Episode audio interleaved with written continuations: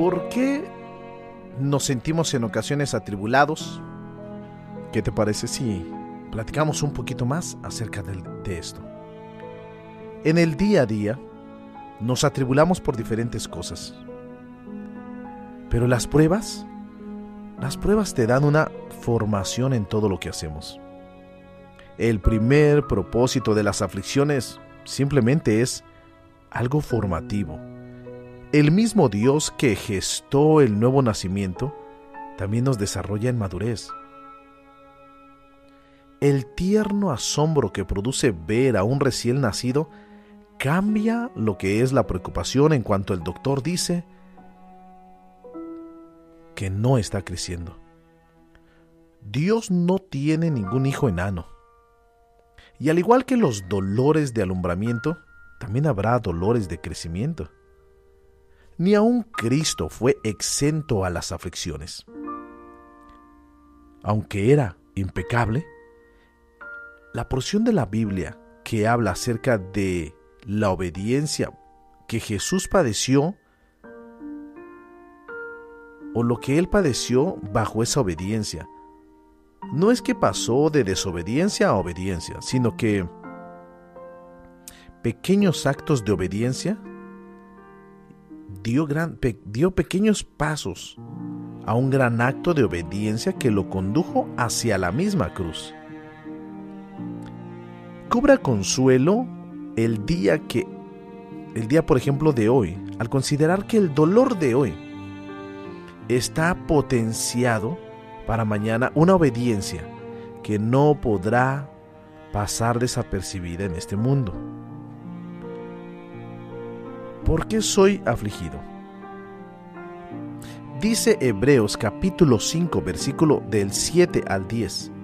Y Cristo, en los días de su carne, ofreciendo ruegos y súplicas con gran clamor y lágrimas al que le podía librar de la muerte, fue oído a causa de su temor reverente. Y aunque era hijo por lo que padeció, aprendió la obediencia, y habiendo sido perfeccionado, vino a ser el autor de la eterna salvación para todos los que lo obedecen. Y fue declarado por Dios sumo sacerdote según el orden de Melquisedec. ¿Te das cuenta?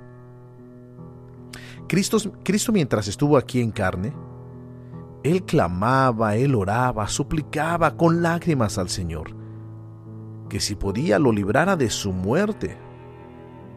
Pero aún así el Hijo de Dios padeció, y esto por ser obediente, porque Él sabía que su obediencia traería un crecimiento y la salvación para millares para todo el mundo.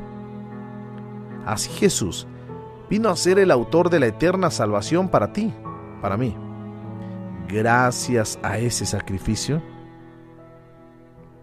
gracias, gracias a ese precioso sacrificio, hoy puedo decir, Jesús también fue afligido, con dolor. Él en una ocasión, él oraba, Padre, si es posible, pasa de mí esta copa, pero no se haga mi voluntad sino la tuya. Él estaba pasando dolores muy fuertes. Sabía que tenía que ser entregado y llevado a una cruz para morir en ese madero. Y aún así, él dijo, yo voy. Yo voy porque amo a mi, a mi iglesia, voy porque amo a mis hermanos, voy porque amo a la hermosa creación de Dios. Si Jesús padeció aflicción, ¿quién, son, ¿quién eres tú? ¿Quién sos vos para pensar que tú y yo no pasaremos por aflicción? Bueno, la misma aflicción que una madre cuando va a tener a su bebé, se aflige y le duele, pero le consuela el saber que después, al momento de que tiene a su bebé entre sus brazos, se le ha olvidado ya la aflicción y el dolor. Así tú y yo. Así tú y yo cada vez que venimos a Cristo, cuando estamos afligidos y sabemos que Él está con nosotros, sabemos que es el lugar correcto y solo ahí tendremos paz en medio de nuestra aflicción. Wow. ¿Te has puesto a pensar? ¿Te has puesto a pensar en esto? Las pruebas son formativas. Nos hacen crecer. Así que bienvenido a esta etapa de crecimiento en tu vida.